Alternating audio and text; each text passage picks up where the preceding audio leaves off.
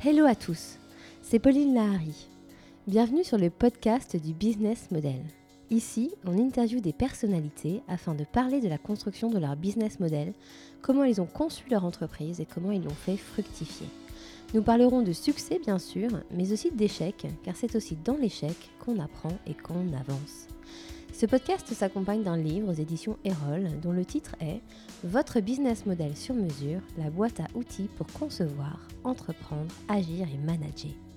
Vous pourrez y retrouver tous les conseils et les outils indispensables pour rendre votre business model rentable. Nous sommes deux à avoir édifié ce projet, moi-même, fondatrice de MyCV Factory, et Alain Van Cotte, enseignant à Sciences Po Paris et ami de longue date. Je vous souhaite à tous une très bonne écoute et vous dis à bientôt. Aujourd'hui, nous interviewons Arnaud Lancelot. par Pauline Lahari. Selon une étude récente sur le marché des montres connectées, 9 marques se partagent 75% des ventes de montres connectées à travers le monde. Avec plus d'un tiers de part de marché, 35,8%, Apple reste très loin devant la concurrence. C'est donc dans un contexte très tendu que vous vous êtes lancé. Ma première question, c'est d'abord pourquoi? Voyant la concurrence si féroce, quels allaient être vos atouts différenciants pour rentrer dans la danse? Alors on peut répondre en deux temps. Ouais. Euh, premier, c'est quand s'est lancé, c'était en 2015. Apple n'avait pas encore lancé euh, son Apple Watch. D'accord Alors on savait qu'ils allaient la lancer, mais la concurrence était encore très ouverte. Ah oui, Et l'idée était de se placer juste dans leur sillage, donc eux faisant tout le travail de communication et de mise à disposition du marché euh, global, et nous surfant sur les vagues d'Apple. C'était l'idée.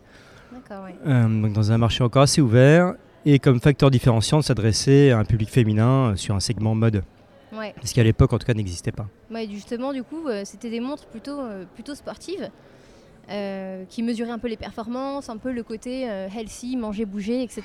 Ouais. Et vous, vous n'avez pas du tout pris cette, cette vague-là, du coup? Non, parce que celle-là était déjà occupée par des acteurs assez identifiés comme Garmin par exemple, Fitbit qui existait déjà. Euh, donc no- voilà, notre, notre idée était de se Donc, de quoi prendre voilà, le positionnement, du coup voilà de prendre ce segment de marché féminin qui n'était pas pris à l'époque euh, et qui était euh, on, a- on était parti de deux hypothèses qu'on a vérifiées qui est un les femmes achètent plus euh, de produits technologiques que les hommes c'est intéressant Ouais, pas mal. et deux que cette niche était libre personne ne faisait ça à l'époque. On s'est dit bon bah normalement ça quoi. devrait représenter la moitié du marché Ouais. voilà euh, la suite nous a peut-être prouvé l'inverse mais euh, Bon, on va en Voilà. parler, justement. Euh, si je me rappelle bien, tu travailles en Chine pour la boîte de ton père, il me Ouais. semble. Euh, du coup, comment est venue l'idée d'une montre connectée? Je veux bien que tu me racontes les débuts. Est-ce que c'est un marché qui t'intéressait spécifiquement ou pas forcément? Alors, en toute honnêteté, je travaille avec deux associés et on s'est vraiment posé la question comment trouver un business qui nous plaît?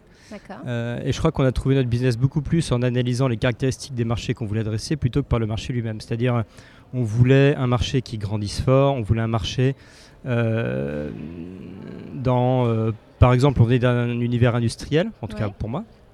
Je voulais par exemple un, un marché qui ne soit pas forcément industriel, mais dans lequel je puisse retrouver des choses qui me plaisent, comme le design, des choses comme ça. Donc voilà. Euh, on voulait croissance forte dit investisseurs, donc euh, un marché qui soit capable d'attirer des investisseurs. Ouais. À l'époque, il y avait trois grands sujets. C'était euh, les objets connectés, le cloud et le data mining. Donc tout de suite, vous aviez en tête l'investissement derrière. Ah bah, clairement, Ouais, on voulait faire, en gros, on voulait l'idée de Shaman, c'était vraiment de monter très fort, très vite. D'accord. Euh, et donc en fait, on a, on a fait un tableau, une matrice, quoi, avec euh, Mhm. à chaque fois les, les caractéristiques recherchées du marché et ce qu'on pouvait avec nos capacités produire. Mhm. Et les montres connectées sur le segment féminin est tombé dans quelque chose qu'on savait à peu près faire Mhm. et qui remplissait toutes les cases du marché. Donc on s'est dit, allons-y. D'accord. Donc du coup, avec tes associés, vous vous lancez sans rien y connaître, forcément? Ça t'a pas fait un peu peur? Euh, bah si, mais d'un autre côté, je, je m'étais déjà lancé dans des choses dans lesquelles je dis que c'est pas grand-chose. Ouais, ouais, ouais. et avec, C'est un peu le euh, propre de l'entrepreneur aussi. Oui, bah évidemment, il un peu faut. comme ça. euh, je pense qu'il faut savoir, faut clairement savoir identifier là où on- n'est pas fort, ou là on manque de connaissances pour, les combler avec euh, soit quelqu'un d'autre, soit euh, une, une autre façon de les combler. Mais ça fait un peu peur. Mais après, on avait quelques connaissances quand même en objets connectés Mhm. de par nos associés. Alors justement, tes associés, c'est quel profil? Alors j'avais euh, un informaticien, entrepreneur. Ouais. euh, très au fait de tout ce qui est euh, concept, start-up, etc. Ouais.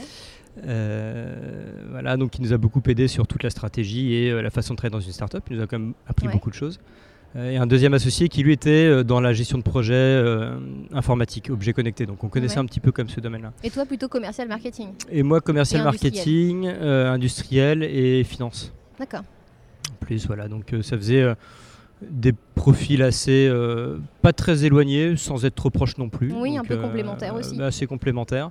Et surtout avec trois, trois pas mentalités, mais on va dire comportements très différents en fait. Donc des gens qui sont plus pointilleux et euh, rigoureux, d'autres qui sont plus euh, euh, voilà, chercheurs. Et voilà, ça. donc c'était plutôt nos, nos profils personnels qui étaient très complémentaires en fait. D'accord. Et du coup, ce sont des amis? Enfin, c'était des amis en tout cas à ce moment-là? Ah, c'était des amis à ce moment-là, mais ça, ça se sont toujours. Ah, Très bien, c'est une bonne nouvelle déjà, que l'aventure ne vous est pas séparée euh, aussi. Ah, clairement, euh, bah, après, je pense que ça nous a encore plus rapprochés. Enfin, on parlera de la suite de l'aventure, Oui, mais bien sûr. c'est de toute façon, ça a rajouté une strate supplémentaire Mm. À notre amitié en Bien fait. sûr. Donc, euh, quand voilà, quand on dit de pas faire de business avec les amis, euh, on peut, on peut le faire. Et euh, quand tu annonces à tes amis, à ta famille que tu vas lancer une montre connectée, ils disent quoi? Ils sont plutôt partants ou assez sceptiques? Globalement sceptique D'accord. sur la montre connectée, sachant que l'usage à l'époque était pas identifié. Enfin, les gens, Ouais. les gens ne savaient pas à quoi ça allait servir. Alors moi à ce moment-là, j'avais déjà eu une montre Withings, je crois. Ouais, ouais, ouais. Était ça déjà. me là, parlait ouais. déjà un petit peu. Euh, mais je trouvais intéressant à ce moment-là d'avoir un design super urbain en fait, beaucoup plus euh, urbain que sportif. Bah, urbain et avec ouais et avec une euh, surtout même au-delà du au-delà de, de l'utilité Mhm. le positionnement marque lui très urbain et très mode ce qu'il a changé du coup parce que donc Mhm. au-delà de, de l'utilité il y a toute la communication il y a plein de choses qui, Ouais, bien sûr. Qui Et donc euh, tout ton entourage plutôt sceptique, assez marché, euh, m'encourageant clairement à faire ce que je voulais donc ça pas, pas de problème là-dessus mais sur l'objet de la montre connectée Ouais. assez sceptique D'accord.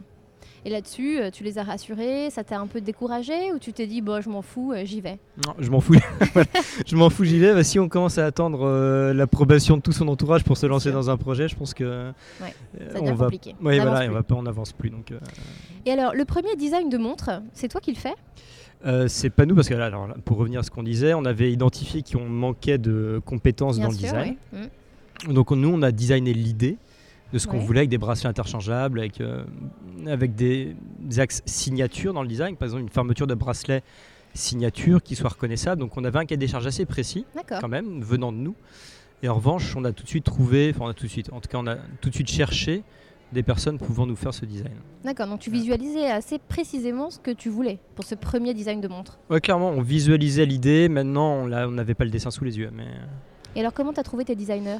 Euh, alors on est rentré en France pour monter cette, euh, cette boîte. Parce que vous Euh, étiez en Chine. on hein, était en Chine, ouais, à l'époque. un peu le contexte. Et euh, donc pour jouer euh, à fond la carte euh, du coup design, mode, Mhm. etc. On est rentré à Paris pour créer une marque française. Donc pour du Made in euh, France. Voilà, euh, non c'était pas du Made in France, on Du est Created in France. voilà du design in France. Ouais. Euh, et donc en France, on a cherché sur euh, des sites, alors je me souviens plus des noms. Il y a pas mal de sites de freelance. D'accord, donc des freelances au départ. freelance, on a ouais. pris deux D'accord. freelances qui avaient euh, deux filles qui avaient un- monté un cabinet de de design en freelance et on a, on a vu pas mal de monde et au final on a accroché tout de suite D'accord, et elles, elles aussi étaient en mode start-up en fait dans leur fonctionnement et donc euh, très flexible, comprenant euh, tout à fait nos problématiques, donc Mhm. avec des moyens euh, assez finis, Ouais. un lead time très court et, euh, et surtout une prise de risque un peu de la part de tout le monde. Donc, Mhm. Quand tu dis un lead time, c'est-à-dire, ça a pris combien de temps pour ce premier design? Nous on leur a dit, on a une idée, en, en six mois on veut une montre sur le marché.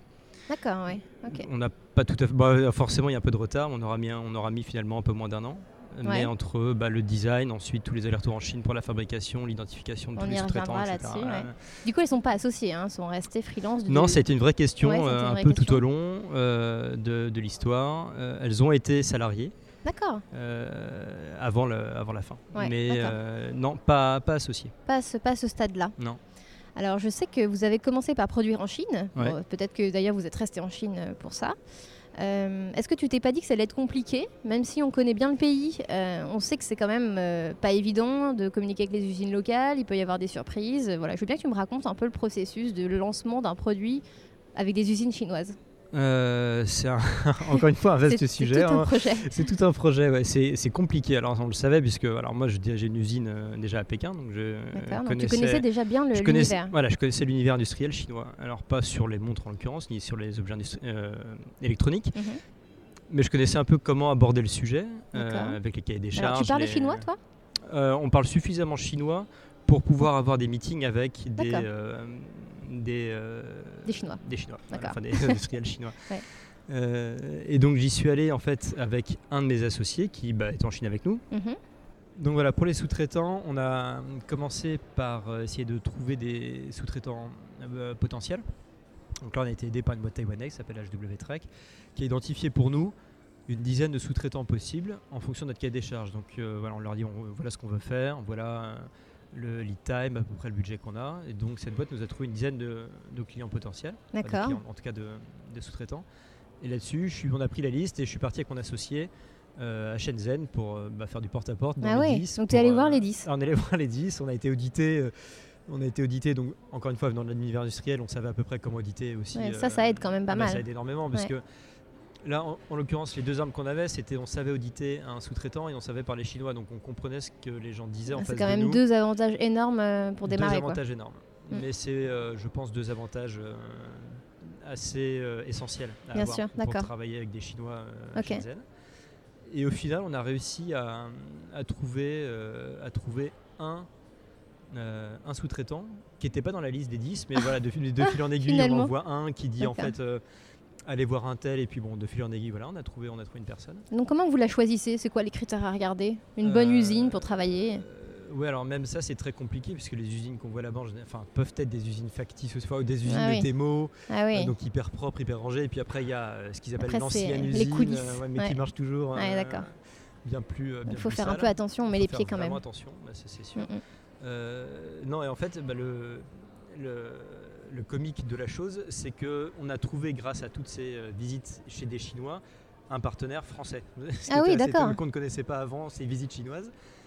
Et, euh, et ce partenaire français, lui, en fait, avait un, track record assez, euh, Intéressant. assez intéressant sur les montres. D'accord.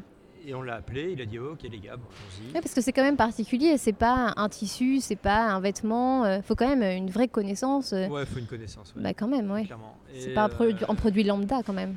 Non, non, il faut des connaissances en intégration. Alors après, comme d'habitude, c'est euh, la... une fois qu'on tire sur la pelote de laine, il y a un, un sous-traitant qui va faire la montre, mais qui va sous-traiter Bien lui sûr. des parties qui eux vont sous-traiter à d'autres sous-traitants. Et ça, tu as le droit de truc regard sur qui sous-traite à qui? On a le droit de regard, mais c'est totalement. Ouais, c'est un peu opaque. En vrai, c'est totalement opaque. Ouais, d'accord. Euh, on sait déjà même pas si c'est eux qui font Ouais, ouais. la, montre. Voilà, donc on a fini par travailler avec un sous-traitant français. D'accord. en fait. Euh, ce qu'on n'avait pas prévu au départ, mais donc qui lui, en revanche, sa boîte est chinoise. donc, euh, Ouais. Lui est basé à Shenzhen. Ouais. Travaille, donc c'est un français, mais qui travaille pour une boîte chinoise, donc la boîte est chinoise. hein. Et, Donc ça rassure euh, aussi en un sens ou pas forcément? Bah, Ça simplifie la communication. un c'est sûr. En Mm. revanche, ce qu'on a vu à long terme, c'est que la qualité proposée par des Chinois pouvait être largement aussi bonne que ce qu'ils nous faisaient, donc sans jugement de valeur. Mais euh, Mm. ça ne nous a pas apporté plus euh, en qualité. Ça nous a apporté un plus en termes de, de facilité de gestion. Alors, est-ce que vous avez eu des mauvaises surprises? En fabrication? Oui.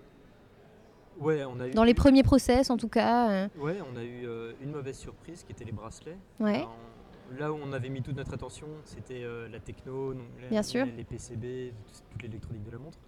Et en fait, ça, les Chinois savent très bien faire, donc euh, il n'y a pas eu de problème à ce niveau-là. Il y a eu Ah. un problème sur les bracelets, Ah oui, d'accord. sur le cuir. Et comme on était sur un objet de design, euh, haute qualité, mode, etc., les cuirs qu'on voulait, les finitions qu'on voulait, c'est pas du tout quelque chose qui, était, euh, enfin, qui est standard en Chine. D'accord. Puisqu'on voulait par exemple pas de couture sur les bracelets. Ouais. Quelque chose que. qui Oui, c'est très épuré. Voilà, complètement sortir des standards de fabrication actuels. Et ça, on a appris aussi à nos dépens que sortir des standards, c'est quelque chose qui est euh, Compliqué. compliqué, très coûteux, très risqué. Ah ouais. Et, Et donc, euh, c'était quoi la mauvaise surprise sur les bracelets? Bah, Les bracelets, euh, beaucoup trop rigides. Ah oui, d'accord. Pour le système de fermeture, signature qu'on voulait, on Oui. avait besoin de souplesse. Là, c'était beaucoup trop rigide. On voulait pas de couture, ils étaient collés, donc là, il a fallu. les, les bracelets gondolaient avec la Ah colle à ouais, l'intérieur, et ils sentaient la colle Bon, le cuir n'était pas forcément un cuir extraordinaire non plus. D'accord. euh, Donc enfin, là-dessus, euh, honnêtement, je peux vous montrer les photos, mais c'est très. euh, Enfin, les, les bracelets, on ne pouvait pas vendre du tout les bracelets, et ça, on l'a su deux, deux mois avant le lancement. le, bah, la livraison. La livraison, mm. D'accord. Et donc, on a dû au dernier moment changer de fusil d'épaule sur ces bracelets. et on, l'a sous-traité, là, mais pas en Chine. D'accord, ah oui, donc là, un peu solution d'urgence. Solution d'urgence, sur un, un sous-traitant qui est resté notre fournisseur sur toute la. Ah d'accord. Bon, finalement, c'est un mal pour un bien. Un mal pour un bien. Ok. Et alors, euh, sur place, la production, en fait, euh, t'envoies des maquettes avec euh, ce que tu veux, et puis eux, ils se débrouillent un peu derrière. On envoie des plans, on commence par envoyer des plans. Ouais. Euh, des plans, ensuite des specs, un cahier des charges. Ouais. Tout en anglais, du coup. Tout en anglais, ouais. Et eux sont censés venir, revenir vers nous avec un plan, avec un plan de détail. D'accord. Voilà votre cahier des charges, voilà, on avait, en gros le plan c'est le plan euh, fonctionnel, Mhm. on veut telle dimension, telle épaisseur, tel machin, et ensuite débrouillez-vous pour euh, faire rentrer ce qu'on veut à l'intérieur de la montre. D'accord. Surtout avec un cahier des charges. Ok. Et alors, euh, une fois que, que le produit sort, le produit est fini, vous allez bon, bah, contrôler la qualité, bien sûr. Mais ensuite, une fois que tu valides tout, ils t'envoient tout par bateau, par avion, tu reçois tout chez toi à Paris. Comment ça se passe? Ouais, alors nous on avait euh, on a trouvé un, des prestataires, donc il y, a- il y deux types de prestataires qui nous ont bien servi. Il y a euh, les boîtes qui gèrent la logistique, Ouais. donc ce sont des boîtes qui, euh, dans- à qui vous sous-traitez la- toute la tâche logistique. C'est eux qui recevaient nos stocks. Et ensuite, au fur et à mesure des commandes de notre site internet, c'est eux qui shippaient les commandes à l'extérieur. Donc toi, tu n'as jamais eu le stock chez toi, par Jamais exemple chez moi. D'accord. Euh, et la deuxième solution, euh, c'était une pièce en plus. Euh, le stockage externalisé, donc vous euh, Bien sûr. Louez 2 mètres carrés dans un, dans un stock et j'en avais un à 30 mètres de chez moi. Donc c'est aussi lui qui gère l'arrivée euh, des produits en douane, etc. Parce que c'est quand même très technique, ça, non? Euh, oui, c'est assez technique. Bon, on l'a fait. Sur la- on a fait plusieurs envois. Sur les premiers, c'était lui. Les deuxièmes, c'était nous. D'accord. À la fin, en fait, on est passé sur euh, cette solution de stockage à côté de chez nous. Ouais. Mais comme j'avais déjà fait pas mal de logistique. Voilà, euh, ça, tu connaissais quand même un peu le, secteur. D'accord. Et alors, euh, bon, bah, c'est un peu la question euh, phare, comment on finance tout ça? Alors, je sais que tu as fait un peu de la love money. Euh, je veux Ouais. bien que tu me racontes un peu le, le process de, de cette campagne-là, comment, voilà, comment ça s'est passé, est-ce que ça t'a aidé, combien vous avez récolté, voilà. Ouais, alors euh, nous on a le, le point de départ, forcément il faut un petit peu d'argent soi-même. Ouais. même avec un crowdfunding derrière, on doit être capable de, sur un crowdfunding on est obligé d'arriver à un stade de prototype fonctionnel, Ouais, etc. Euh, ça demande de l'argent, du temps. Bien Euh, sûr. Donc ça c'est l'investissement personnel. Nous on était trois, on avait tous mis 15 000 euros. Ah oui, quand même. Hein. Voilà. Ok. Ce qui faisait 45 000, mais à 45 000 euros, on s'est dit avec ça, on développe, on tient pendant le temps qu'il faut du, le temps qu'on, dont on a besoin pour, Ouais. euh, pour lancer le produit, etc. Donc on a mis ces 45 000 euros sur la table à 3. mais si on remet 15 000 euros par personne, enfin, c'est pas non plus une somme Oui, oui. extraordinaire au regard Ça de- se fait. Ça se fait. Ouais, C'est- ouais. C'est compliqué, mais ça se fait. Et avec ça, on s'est dit, allez, avec ces, ces 45 000 euros, on, on- on fait notre preuve de concept en fait. On voulait arriver à prouver notre concept et on, Mm. on s'est vraiment dit, avec cet argent-là, on doit être capable de lever des fonds. D'accord. Voilà, d'avoir prouvé notre concept pour lever des fonds. Et euh, la meilleure façon qu'on a imaginée pour pouvoir euh, prouver notre concept était de faire une campagne de financement participatif. D'accord. Euh, en train de se dire, voilà, la- la- la- le meilleur juge de paix, c'est de savoir si des gens vont acheter un Bien produit. euh, Donc c'est un peu de la, du coup, c'est de la prévente en fait. Hein. C'était de la prévente pure. C'était, Ouais. euh, Ça, c'est un une super idée, ça, de, de vendre en amont pour financer finalement la production qui va suivre derrière et de tester ouais. ton marché. Du Bah, coup. on n'aurait pas pu financer euh, de toute façon la production. Là, les 45 000 euros, nous, ça nous a financé euh, des outillages pour le début, ça nous a financé du proto, ça nous a financé beaucoup de choses, Ouais. beaucoup de com aussi pour cette campagne de prévente. Donc au a- moment de la campagne de prévente, vous aviez déjà dépensé les 45 000 euros? Non, pas encore. On avait dépensé 27, 27 D'accord. ou 28 000 euros, je crois. Ok, c'est précis. non, mais j'ai encore un peu quelques chiffres en tête. Euh, non, on n'avait pas tout dépensé. Euh, et enfin, le, le but était de se dire quand même un, un euro investi, enfin dépensé, Mm. doit nous rapporter de l'argent. Il faut toujours garder ce- ça en tête. Donc euh, ça ne à rien de dépenser plus que ce dont on avait besoin de dépenser. Ok. Et donc là, vous lancez sur Ulule, c'est ça? Euh, non, la première, on l'a lancée sur euh, Indiegogo. D'accord, Indiegogo. Ouais, Indiegogo. Euh, et là, vous récoltez combien? Est-ce qu'il y a un engouement? Voilà, comment tu communiques autour de tout ça? Alors nous, on a commencé à communiquer. On s'est. Alors Indiegogo, le bon, la bonne chose d'Indiegogo, c'est que euh, quand vous commencez un projet avec eux, ils vous donnent une personne référente qui va vous expliquer comment fonctionne et quelles sont les clés de succès en fait d'une campagne réussie sur Indiegogo. Oui. Euh, donc là, la- la- leur, euh, leur responsable vient à Paris, donc de Londres, pour nous rencontrer et m'explique en deux heures à peu près les tenants et les aboutissants d'une bonne campagne. Donc là, elle nous dit clairement. Ah, Il y a un vrai accompagnement du coup. et voilà, et c'était vrai, c'est pour ça qu'on a choisi au début cette plateforme et non pas Kickstarter, Ouais. parce que là il y avait un accompagnement. Et elle me dit voilà, euh, ça ne sert à rien de penser qu'un produit pur, ça marche tout seul, Ouais. que les choses arrivent par magie. Faut travailler, Faut quoi. travailler. Minimum six mois en amont. En amont. Euh, il faut construire une communauté, il faut engager, et, et donc avec des, euh, des KPI très précis d'engagement, de, bah, des, des Mm, choses. Voilà, on a, on a appris à, à créer une campagne avec elle. C'est assez rapide, mais finalement, c'est Ouais. très compliqué, c'est des choses à savoir. Mhm. Et, euh, et on s'est donné six mois du coup avec nos associés pour euh, créer la, la, la communauté dont on avait besoin pour lancer la première montre. D'accord. Donc on a lancé euh, cette première campagne après, je pense, c'est un peu ce qu'on s'est dit, six mois, Ouais. avec euh, quelques milliers, du coup une communauté de quelques milliers de personnes Mhm. qui suivaient. C'est déjà pas mal. Hein Ce qui était déjà bien, Ouais. euh, clairement à je me rappelle à ce moment-là, euh, je trouvais que vous étiez super fort en communication. Il y avait beaucoup, beaucoup d'actions. J'avais l'impression de vous voir partout. Donc, euh, moi, j'ai trouvé en tout cas que ça avait été vraiment, euh, vraiment très bien ficelé à ce moment-là. Ouais, bah, Une belle com. Ouais. Et alors, à ce moment-là, est-ce que tu t'es fixé déjà un objectif de vente en amont de cette campagne Enfin, au cours de cette campagne d'ailleurs? Bah, là, les objectifs sont en fait l'objectif de la campagne est dimensionné par rapport à la communauté que, que vous avez. Donc, Ouais. c'est euh, l'objectif est clairement fixé dès le début en fait. Ok. Euh, nous, c'était euh, 150 000 dollars minimum D'accord. qu'on voulait faire. Euh, et donc avec des taux de transformation classiques euh, Ouais. renseignés par euh, Indiegogo du coup en fonction de notre communauté, de l'engagement qu'on avait, on dit voilà euh, avec votre communauté vous pouvez euh, espérer 150 000 dollars, Enfin, c'est- votre objectif.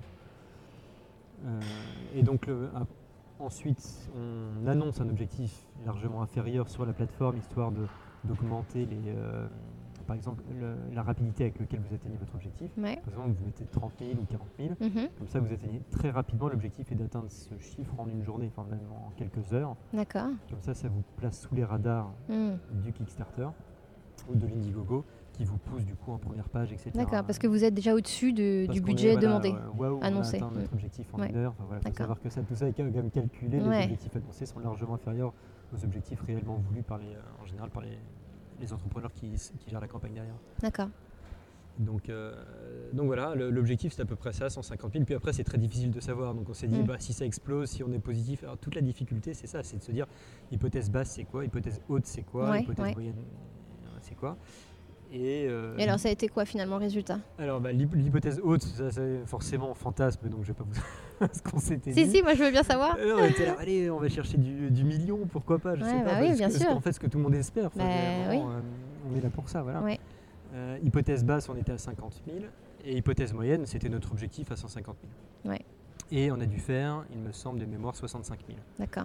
Donc, euh, déception pour nous. Ouais, un peu en dessous de, En de ce dessous que vous vouliez. voulait faire. Ouais. Maintenant, après, tout le monde vous dit, mais 65 000 euh, dollars, c'est euh, c'est déjà une belle campagne. Oui, euh, bien etc. sûr. Euh, mais euh, pour nous, avec, euh, avec Juan, c'était une déception parce qu'on n'atteignait pas notre objectif. Mm, mm. Et surtout, c'est très difficile de savoir pourquoi. Et Ah donc, il y y, avait plein de causes possibles. Est-ce que c'est la page qui est mal faite? Est-ce que c'est notre anglais qui est naze Est-ce que que c'est la vidéo qui fait pas son effet Est-ce que c'est nos réseaux sociaux Est-ce que et puis une campagne ça dure assez longtemps, donc on se dit mais il va y avoir des relais de croissance, il va Bien sûr. qu'est-ce qui va On se imagine passer toujours On beaucoup de choses aussi. toujours beaucoup de choses et au final, euh, au final, euh, 65 000 dollars. Donc on s'est dit bon bah ça nous permet déjà de lancer la première. Oui, euh, comme une première étape. une première étape, première Mm. production, donc ça c'est bien. Euh, mais bon, une petite déception, euh, pre- première déception en fait euh, à ce- ce moment-là. Donc ça faisait combien de temps que vous étiez sur ce projet à ce moment-là? Un an? C'est bah, un peu moins. Un peu moins d'un mois, an, ok. était, qu'on était à temps plein sur le sujet. Ouais. Euh, mais ces 65 000 dollars nous ont permis, un, de lancer la première production et deux, de convaincre des investisseurs. Voilà, alors c'est un peu l'objet de ma prochaine question. C'est plutôt se, se focaliser un peu sur le business plan. Est-ce que, tout, est-ce que vous aviez tout écrit? Est-ce que la trajectoire pour vous, elle était, elle était claire, elle était précise? Ou finalement, bah voilà, vous aviez en tête ce- cette montre, vous aviez en tête les investisseurs, mais pas vraiment de plan à 3 ans, 5 ans Bah, en fait, on a, on a forcément des plans à 3 ans et 5 ans parce que euh, parce qu'à 5 ans déjà c'est un temps, euh, un temps euh, utilisé en start-up pour faire entrer des investisseurs et Ouais. qu'ils ressortent. Donc déjà à 5 ans il faut savoir ce qu'on peut leur vendre. Ouais. Mais en, en fait le- la stratégie qu'on avait à l'époque était beaucoup plus dépendante de choses comme ça Mhm. que de réel business. C'est-à-dire euh, en disant voilà compte tenu du marché, compte tenu de là le marché était, enfin on est encore en 2015 hein, donc le marché était euh, faisait un peu personne ne savait trop, il y avait plein d'estimations mais entre une étude que vous pouvez lire de Gartner ou de euh, je sais pas quel cabinet de conseil ou enfin de, de consulting Euh, les données sont très variables. Ouais. Euh, en tout cas, elles étaient toutes euh, très très très positives en disant que la croissance du marché était gigantesque, que, ça allait exploser dans les années à venir. C'est aussi pour ça qu'on s'est mis sur ce secteur-là. Bien sûr. Et donc non, on avait euh, des idées de faire euh, x3 ou x4 tous les ans, ce qui nous permettait d'atteindre un chiffre d'affaires seuil qu'on avait défini, Ouais. qui était, qui était capable, enfin ce chiffre d'affaires était euh, synonyme de pouvoir revendre la boîte ou euh, déjà d'avoir quelque chose d'intéressant, donc de pouvoir faire rentrer. Euh, Ouais. Mais donc tout le long de, de ce business plan, il y avait quand même cette idée d'investisseur et de revente derrière. Tu t'es pas dit, tiens, je vais faire ça pendant les 20 prochaines années de ma vie, quoi. On aurait, ah, c'était, c'est toujours une question en fait qui est restée euh, ouverte tout le temps. D'accord. Euh, je pense qu'il- que tous les entrepreneurs se posent. C'est sûr. Est-ce qu'on fait ça pour revendre? Est-ce qu'on fait ça parce que ça On nous aime ça, on ouais. aime ça? Est-ce que Oui, chacun a son, aussi son, sa Chaque- façon de penser, euh, voilà, sa façon de vivre sa le projet. euh, Et en fait, on a toujours été ouvert aux deux, euh, en train de se dire bah voilà, si on aime vraiment ça, On continuera. on continuera. Mm. Si jamais on a une offre qu'on ne peut pas refuser, on ne refusera pas. Ouais. Voilà. Donc rester ouvert. Voilà, mais ça Ouais. donne lieu à des. C'est une vraie discussion qu'il faut avoir avec ses, ses associés. Par contre, histoire. Ouais. C'est typiquement le, genre de choses qui peut faire qu'un ami au début devienne un, plus un ami à la fin. ça. Euh. Je pense que dès le départ, il faut être conscient et avoir ces, ces discussions de façon récurrente D'accord. euh, entre, entre associés. Alors, on va parler un peu du business en lui-même. Donc, vous avez un site en ligne e-commerce classique, hein, euh, comme beaucoup euh, bah, de sites euh, qui se lancent comme ça. Vous vendez en ligne. Euh, le site, ça a été un, un- un gros investissement ou voilà, pas forcément? Ça faisait partie de la campagne Ah, bah, C'était sur les, sur les 30 000 euros dépensés, ça a été un tiers. Ok, on a mis ouais, 10 quand 000 même. euros dans le site. Ok. Euh, bah, Aujourd'hui, de toute façon, c'est sine qua non. Enfin, il n'y a pas de. Bien sûr. Il fallait un beau site. Il fallait euh, un beau site, même pas forcément très euh, complexe ou détaillé, mais avec des belles photos. euh, Bien sûr. Très, très design, très moderne. ouais, et surtout, le, le site nous permettait de faire venir. Enfin, du coup, c'est notre vitrine en fait. Bien Donc, sûr. Forcément, on n'avait pas de prototype encore fonctionnel, donc c'est là où on mettait les photos, c'est là où on mettait les 3D. Et Ouais. puis quand on a eu le prototype, c'est là où on a mis le prototype. Et donc forcément, notre communauté euh, qu'on avait travaillé sur les réseaux sociaux venait quand même fréquemment sur le site pour avoir aussi plein d'updates, plein de choses comme ça avant la campagne. Donc, Génial. euh, outil indispensable. Bien sûr. Alors, j'ai vu que vous aviez été vendu chez Printemps. Ouais. Euh, Est-ce que ça a été un déclencheur de vente pour vous et comment vous avez fait pour décrocher ce partenariat? Voilà, alors là, c'est encore un autre vaste sujet qu'est la distribution, en tout cas Ouais. sur, euh, sur ce genre de, de produit. Alors, ce qu'on a appris, euh, c'est qu'un canal de distribution n'est pas synonyme de vente. Ah. C'est-à-dire que. Mauvaise a- nouvelle. Mauvaise nouvelle. Non, mais c'est très. On a, on a fait des choses super bien. On a été vendu chez Harrods, on Bah a été oui, c'est vendu au Bon Marché, Printemps, etc. Et, euh, et un, un de nos problèmes d'ailleurs, c'est que les ventes n'ont jamais été euh, à la hauteur. Donc on avait un produit, je pense, qui plaisait beaucoup ou qui était suffisamment bien vendu pour intéresser euh, ces grands distributeurs. Bien sûr. Euh, donc on, on arrive à rentrer chez eux. Mais ce qui compte, c'est pas le sell-in, donc c'est pas combien ils vous achètent vous, c'est Ouais. leur sell-out, c'est combien eux vendent par jour. Bien sûr. Et euh, être chez Harrods pendant 4 mois. Bah quand même, euh, il y a un monde de dingue chez Harrods. Je suis très Oui. étonnée. Oui, mais c'est euh, le, le monde de dingue ne signifie pas vendre euh, sell-out non plus. Ouais, et, ouais. euh, et ça, ça a été euh, nous. euh, pour revenir sur Mmh. l'histoire de Shaman, c'est notre problème et c'est, je pense que maintenant on a changé de, de problématique, en tout cas de, de point d'attention sur nos nouvelles activités. Vendre, c'est la seule. Euh, Enfin, je pense qu'une des seules préoccupations, c'est de vendre. Bah, Il n'y a pas de, Ouais. pas de mystère en fait. Et donc, on a voulu, on s'était dit, tiens, si on est chez Harrods, on vendra. Ouais. Tout le monde se dirait ça. bah oui, mais faux. Non, c'est. euh, D'ailleurs, on a été chez Harrods, on n'a pas été vendu, très peu. Donc, au bout de 4 mois, euh, au revoir. Le bon marché, pareil, on est rentré au bon marché, on a eu euh, une, une vitrine en plein. Superbe. Superbe vitrine euh, devant l'entrée. On a fait les périodes de Noël chez eux, vente très déceptive. Ah oui, c'est fou. Euh, voilà. Donc, Et alors pourquoi le, le magasin il l'explique pas forcément? Est-ce que les gens s'arrêtaient quand même? Est-ce qu'il y avait des essais? Oui, moyennement. Moyennement, d'accord.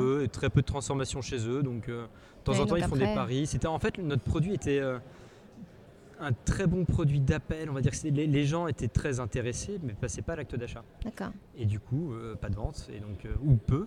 Et donc peu de vente. euh, voilà, le canal de vente ne sert pas à grand chose. Ouais. Mais ce qui était à peu près la même chose finalement sur notre site, site internet aussi. Ouais. Beaucoup d'intérêt, beaucoup de trafic. J'ai plus les chiffres en tête, mais un trafic vraiment important mensuel, visiteur unique. Et le taux de transformation très très faible. D'accord. Alors est-ce que c'est pas le prix peut-être qui était un peu On a, cher on a ou- tout tenté. D'accord. On a tenté euh, de changer le prix, on a changé les offres, on a changé le site, on a changé. D'accord. A- Euh, au début, c'est pareil, on fait les erreurs un peu classiques, c'est-à-dire, ouais, on va changer ce bouton, on va le mettre là. Bien sûr. En fait, on se rend compte que, alors ça, je pense que c'est très bien dans l'optimisation, Mm. mais il y a un moment, c'est soit 0, soit 1, enfin, soit ça vend, soit ça vend pas, quoi. Ouais. Et on n'a jamais réussi, à, nous, à passer à, à l'étape où euh, on vend. Donc voilà, nos chiffres sont toujours restés euh, bah, peut-être euh, intéressants. Intéressants, on vendait 1000, 2000, 3000 montres par an. Mm. Mais nous, ce qu'on voulait faire, c'était du 30 000, du 300 sûr. 000. Enfin, c'était le plan du début. Ouais, c'est ça. restant à 1000, C'était le plan du début. m'intéressait pas du tout, quoi. Et alors, euh, tous ces grands distributeurs, euh, ils vous achètent du stock ou pas du tout? Ça- ça- C'est juste, ils achètent quelques montres ou ils les achètent même pas d'ailleurs? C'est des. En général, ils les achètent pas. D'accord. Euh, Il y en a quelques-uns, le bon marché, bon, euh, voilà, qui eux nous ont acheté du stock, donc c'était 300 montres d'un coup. Ah, quand même, ça c'est pas mal. C'était très bien. Euh, Mais derrière, euh, s'ils général, les vendent pas, ils te les rendent, euh, voilà, tu le rembourses comme Ah ça, oui, ouais, non, il y a quand même cette, cette clause de, de reprise de stock. Ah oui, quand Mais même. ça, faut pas trop, euh, faut pas s'y attarder. C'est typiquement le genre de choses en se disant. Vaut mieux y aller, Bah, vaut mieux y aller. Puis ouais, si ouais, ça marche sûr. pas, pis. on aura d'autres Mm. problèmes à gérer que ça. Mais, en, mais en général, non, les, les, grands, les grands distributeurs n'achètent pas. Non. D'accord. Non, non, ils sont. ou alors uniquement quand vous êtes déjà très gros. Là, ils savent que ça tourne, donc Bien ils sûr. achètent le stock. Mais quand on commence chez eux, c'est en régie. Voilà, donc ils vous demandent quelques montres. Donc là, Donc le là, coup est euh, à prendre sur la, sur la boîte. ouais. Là, donc, on est euh, après euh, une campagne, après un site internet, après euh, les premiers produits vendus et après les grands distributeurs. On en est où sur le chiffre d'affaires à ce moment-là? Euh, on devait être aux alentours de 200 000 euros. De 100 000 euros, ce qui est quand 200 même 000 déjà euros. pas mal. Ce qui était déjà bien. Donc sur la première année, euh, on s'était dit voilà, on part de rien, on fait 200 000 euros la première année. Malgré le côté un peu déceptif euh, de la campagne, on Ouais. s'était dit euh, très bon accueil quand même à Noël des distributeurs qu'on avait euh, à l'époque. hein. Ouais. Donc bon chiffre d'affaires, bon accueil, une presse qui était assez dithyrambique. En fait, on, a, on avait à peu près toute la presse avec nous. Donc, du Ouais, euh, Grazia, du Vogue, Bien du, sûr, c'est chouette. C'était vraiment bien. Donc là, tous les signaux au vert et, euh, et la première levée, euh, première, euh, première euh, levée de fonds qui avait été faite déjà. D'accord, ok. Donc Et à ce là, moment-là, est-ce que vous êtes rentable Pas encore. Ah non, non, non. Ouais, loin de là. non, loin de là. ouais. Ouais. Et là, on était parti sur nous une idée de on sera rentable sur le volume. Donc euh, on dépense de l'argent. euh, un peu, pas par les fenêtres, mais en tout cas, on investit, On investit euh, fortement, fortement en com pour augmenter nos ventes bien sûr. et on se rattrapera sur le volume d'ici 2-3 ans. Ce que nous avaient conseillé notamment notre- nos investisseurs. Enfin, donc c'était très transparent avec eux. D'accord. Et, voilà. Et donc, Et là, vous vous payez pas pendant tout ce temps Non, non, non, on se payait pas. D'accord, vous avez des femmes qui, qui ramènent l'argent. C'était exactement ça. D'accord. Et alors, euh, juste une petite parenthèse, euh, j'adore le côté glamour euh, de votre business et je voulais que tu me racontes un peu les shootings photos. Je veux bien que tu m'en parles en fait, vos photos, vidéos, elles étaient très très belles, je trouvais que ça faisait Ouais. vraiment rêver. Je voulais savoir le prix d'opérations comme ça, pour toi, est-ce que c'est important d'avoir mis le paquet là-dessus? Bah, en fait, je pense que c'est pareil, on a eu trop peur au début et, et on a redressé la barre plus tard. Au début, la, la première, première vidéo de 2 minutes 30, euh, duquel a découlé tout notre univers après, etc., on a mis 10 000 euros dans la Ouais, vidéo. Ce qui est le prix, ce que vont vous dire les gens. Oui, oui, le c'est prix correct. standard d'une vidéo, etc. Euh, la dernière vidéo qu'on ait faite a dû nous coûter 1500 euros, je crois. D'accord. Trois ans après, et elle était aussi bien. Ah ouais. Voilà, donc, euh, Donc attention à tout ça. attention à tout ça. Je pense Ouais. que quand on ne connaît pas, bah forcément, on sous-traite beaucoup de choses et on se dit en mettant de l'argent, euh, bah, ce sera mieux. Mm. Et au final, je pense qu'il faut se faire confiance quand même. Ouais. Euh, Restez malin aussi quand rester même. très malin. dans les dépenses. C'est pas parce que à l'époque, voilà, on s'était dit, euh, voilà, sur les 30 000 euros du départ, 10 000 euros le site, 10 000 euros la vidéo, Mm. 10 000 euros de com, c'est ce qu'on s'était dit en fait. Ouais. Euh, on aurait pu mettre bien moins que ça. Et, Ouais. donc, euh, Et réussir tout autant. et réussir tout autant. Mais en revanche, il ne faut pas négliger l'importance de ces vidéos. Donc, Ouais. même si le budget peut être voilà, Discutable. Ouais. discutable, l'importance de cette vidéo a été capitale. Tout de suite, elle a mis la marque dans un univers. C'est ça. Euh, Elle vous a positionné elle nous a d'emblée. positionné tout de suite et euh, voilà, donc euh, très important d'avoir eu, d'avoir eu cette vidéo bien faite, Ouais. malgré le budget. ouais. Et alors, vous aviez pensé à utiliser les influenceurs Instagram pour vraiment augmenter à fond vos abonnés et le, le bouche à oreille finalement? Ouais, euh, alors il y a une très grosse différence entre le bouche à oreille Ouais. et les abonnés Instagram. D'accord. Et ça, c'est une, le- leçon. ensuite. Et les ventes, euh, voilà, c'est une leçon euh, dont on pourra parler après. Mais Ouais. Euh, les Instagram, c'est euh, c'est pour moi plus un révélateur d'un un révélateur des futures ventes qui est un canal de vente à part entière. Je m'explique. Ça marchait très bien sur Instagram. Donc nos photos étaient bien relayées, etc. On avait des influenceurs Ah qui oui d'ailleurs à l'époque étaient gratuits. Aujourd'hui, ça ne l'est Mm. plus du tout. hein. Ah, aujourd'hui, il y a tout un business, contrats. voilà, c'est- c'est contractuel. Euh, ça coûte finalement assez cher, donc pas forcément en cash, mais en tout cas en stock. Parce qu'il faut envoyer des produits, donc euh, Ah oui. on a du stock immobilisé. Euh, Et ensuite, c'est à l'influenceur de faire ses photos et de, et de vous mentionner sur Insta. Aujourd'hui, on n'a pas trop de contrôle sur ce qu'ils font. Ouais. Euh, donc après, on peut leur dire, oui, je suis pas content, il n'y a pas eu tel, tel poste à telle heure, etc. Ouais. Euh, bon, euh, avec un peu de, de temps, enfin avec du temps, etc., ça se suit bien. Mais euh, ce qu'on a confondu en fait au début, c'était de se dire une communauté Instagram de tant de followers, ça se transforme à tant de pourcents, etc. Donc on a voulu en faire quelque chose de très mathématique, donc Bien avec sûr. un modèle d'acquisition. Ça se transforme en, en temps de vente, tu veux dire sur Oui, le en site temps, derrière. En temps, euh, TANT, en abonné. en- Non, non, ça se transforme en euh, voilà, tant de pourcents de mon abonné, je vais le transformer en nombre de ventes. Bien sûr, C'était ouais, euh, c'était l'idée. Bah, c'est assez logique, euh, tout Ouais, le monde a envie de penser ça. Voilà, mais c'est pas du tout c'est pas le cas. Non, c'est pas le cas. C'est euh, aujourd'hui, ça se transforme en notoriété beaucoup. Ouais, ouais. Euh, donc d'avoir des influenceurs. C'est pareil, les magazines, les magazines, ça se transforme pas en vente, ça se transforme en notoriété. La Ouais. notoriété, en fait, va augmenter le taux de transformation à la fin. Mais Voilà. euh, Donc c'est assez indirect. c'est assez indirect. C'est dur de quelque mesurer chose tout ça. faut coupler de l'Instagram avec de la presse, avec euh, de l'événementiel, avec autre chose. Mais Euh, l'influenceur en tant que tel ne ramène pas forcément de vente. non, mais on l'a vu, alors on l'a clairement vu, on avait, alors on avait identifié nous des influenceurs, donc ciblés, etc. En D'accord. fonction- il y a des applis qui permettent d'avoir les stati- enfin, les, les grands métriques des influenceurs, Ouais. donc quels, en- quels engagements ils ont sur leur, sur leur Insta. euh, Tu peux en citer quelques-uns, des- des Non, outils de tête, non, j'en Ouais. ai pas. Je pourrais, Bon. euh, On verra ça tout à l'heure, mais d'accord. euh, mais on a utilisé des outils donc assez précis. On analysait en gros les communautés de nos influenceurs. Euh, et donc on a choisi 10, 20, 30 influenceurs en France, euh, donc sur notre marché qui étaient ultra ciblés. D'accord, ouais, donc il y a eu quand même tout le boulot de fait. Exactement. ouais. Et derrière. Et euh, avec donc au lancement de la première montre, un petit déj à l'hôtel Ah super, d'accord, vous avez fait les choses en grand. Voilà, mais avec les influenceurs. Ah, c'est une super idée. euh, avec notre RP, etc. Euh, donc le- la remise du cadeau à tout le monde. Je crois que j'avais vu les le photos. petit déj, etc. Donc hein, on a communiqué vachement Bien là-dessus, sûr. on a refait les photos, Vogue était là, enfin voilà, il y Ouais, avait la je me rappelle, des mm. influenceurs et tout. Euh, Ça nous a beaucoup aidé, encore une fois, aidé en notoriété, clairement. Maintenant, ça s'est pas du tout transformé en, je sais pas, honnêtement, si on a fait euh, 30 ou 40 ventes avec ça, c'était le bout du monde. Mais en Ouais. revanche, euh, la notoriété, voilà, la notoriété a, a pris, ça nous a donné des articles dans des magazines, etc. Donc, euh, quand tu disais tout à l'heure, Ouais. tu avais l'impression de nous voir partout. Je Ouais, pense que ce genre de choses euh, contribue forcément, donc Insta, etc., contribue à, à cet effet euh, nous voir partout, Bien sûr. qui, a, qui, a bien, qui, a- qui nous a bien servi au début. ouais. Mm, mm. Maintenant, de là à dire que ça se transforme en vente, c'est pas du tout aussi direct que ça. Alors, euh, j'aimerais qu'on parle chiffres et investissements avec toutes les levées de fonds euh, que vous avez faites. Euh, je veux bien que tu m'en parles un peu. euh, bon, on a déjà parlé de la campagne, euh, de la Love Money, mais je veux bien que tu me parles bah, du, de la vraie levée de fonds, si je puis dire, avec des vrais investisseurs. voilà, tu pitches, comment ça se passe, comment tu les rencontres, comment on en arrive là? Alors, euh, s'il y a un, un conseil, alors ce que je disais tout à l'heure, Ouais.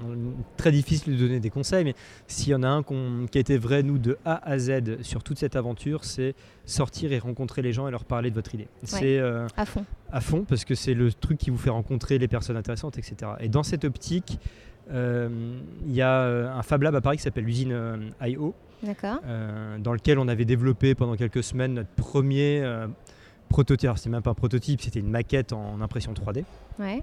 mais pour faire des gabarits, etc. Et j'avais bossé avec eux. Euh, et après, voilà, après, la, après la première levée de fonds, ils fêtaient leur un an d'activité et m'avaient dit tiens, euh, on fait une soirée pour les un an et on fait, euh, ce serait bien que chaque personne qui a un prototype ou qui ait sorti quelque chose de notre Fab Lab puisse euh, présenter son, son produit avec un petit stand, etc. Bien évidemment, ce que tout le monde se dit, c'est genre, bon, ça, ça va encore me flinguer une soirée, etc. Il faut aller faire le gugus derrière un stand. Ce qui, au passage, je n'aime pas du tout, mais on s'est dit, bon, allez, euh, voilà, euh, cette idée d'aller rencontrer du monde, on y va. Et euh, d'autant qu'en plus, à l'époque, nous, dans notre lancement, c'était plutôt bien passé, donc on était un peu en train de se dire, bon, euh, il y a des choses qui servent plus que d'autres, je suis pas sûr que ça serve bon, on se fait un peu violence, j'y vais. Donc je me dis, voilà, je prends mon petit stand. Je prends mes montres et je vais aller pitcher ma montre devant des gens. etc. J'arrive à la soirée, je monte mon petit stand. Et là, euh, quelques journalistes, pas énormément, mais un peu, donc c'était sympa. Et, euh, et cette personne était là, euh, donc un homme, euh, une soixantaine d'années. Et là, c'est coup de pas cœur.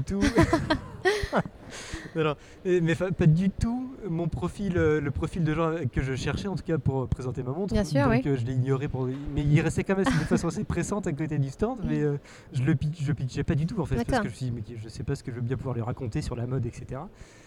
Et euh, la soirée se passe et à la fin de la soirée, il vient me voir, enfin, ça fait deux heures que, Que je vous regarde. que, je- t'écoute parler. C'est intéressant, euh, j'aime bien ton truc, euh, viens me voir quand tu as besoin d'argent, etc. D'accord. Moi, de, de façon un peu euh, euh, arrogante, je dis non, non, mais on n'a pas besoin, Mm. euh, notre lancement se passe super bien, etc. Tu fais le beau gosse. Je suis un peu le beau gosse. Mais je prends sa carte quand même, Ah. évidemment. Et le mec dit non, mais reviens me voir. très bien. Et au final, ça avait d'être une grande fortune française qui était investisseur dans cette usine. Et, euh, et qu'on est retourné voir quelques mois après en se disant tiens, on, va, euh, on a besoin de lever des fonds. Et, euh, et lui, bah, en fait, avait été conquis par cette soirée lors du pitch. Donc, qui n'était pas du tout un truc organisé pitch, quoi, Ouais, mais que j'ai rencontré par hasard. Et qui a investi, ça a été notre investisseur principal. ouais. D'accord. D'une euh, simple rencontre, à un événement, tu ne voulais pas aller. Voilà. Donc, sortir, rencontrer du pas monde, mal. voir du monde, c'est euh, c'est la meilleure chose qu'on puisse faire. ouais. D'accord. Alors du coup, euh, après euh, les levées de fonds, du coup, vous êtes obligé de donner du capital, c'est ça? Donc euh, toi, tu avais combien et combien avaient les autres? Nous, on était répartis en... de façon communautariste. Enfin, Ouais. communautariste, non, c'est pas, c'est pas le bon mot. On était égalitaires, Ouais. 30% cha- enfin, 33% chacun sur les trois associés. Et c'est- à ce moment-là, on a, nous, enfin, pas sorti, c'est pas le bon mot, mais on, on a- on s'est séparés avec un de nos associés. D'accord. Euh, Pourquoi du coup? Parce que il travaillait lui à Shenzhen Ouais. et c'est un peu Donc vous étiez tous les deux en. France et lui à Shenzhen. voilà lui à. Shenzhen et euh, c'est au bout d'un moment assez compliqué de gérer la distance, de gérer les, les doses de travail. Lui avait encore un travail, nous on était à plein Ah temps, oui. donc en fait on avait on avait tout quitté, enfin nos Ouais. métiers etc. avec mon associé en France. Et euh, le troisième en Chine, lui, était toujours euh, Entre deux- entre deux chaises. Entre deux chaises, en train de nous dire je vais quitter, je vais quitter, mais je quitte pas. Ouais. Et au bout d'un moment, ça crée trop de, De tension aussi.